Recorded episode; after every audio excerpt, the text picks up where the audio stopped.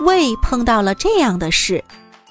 有一回，身体上的各个部分联合起来反对胃，他们纷纷的指责他：“我们为你干活，快要累死了。如果没有你，我们就不会干这么多的活儿。”好，胃回答说：“既然你们不需要我，我就不吃食物了。”胃说完就停止了吃食物。无论用什么办法，也不能使它往里面装东西，吃下去的东西全都往外吐了出来。过了不久，眼睛就开始诉苦，说看不清楚，耳朵也听不清楚了，舌头在嘴里几乎不能动弹，手脚也没有了力气。这时候，他们都哀求胃，请胃宽恕他们。胃宽恕了他们。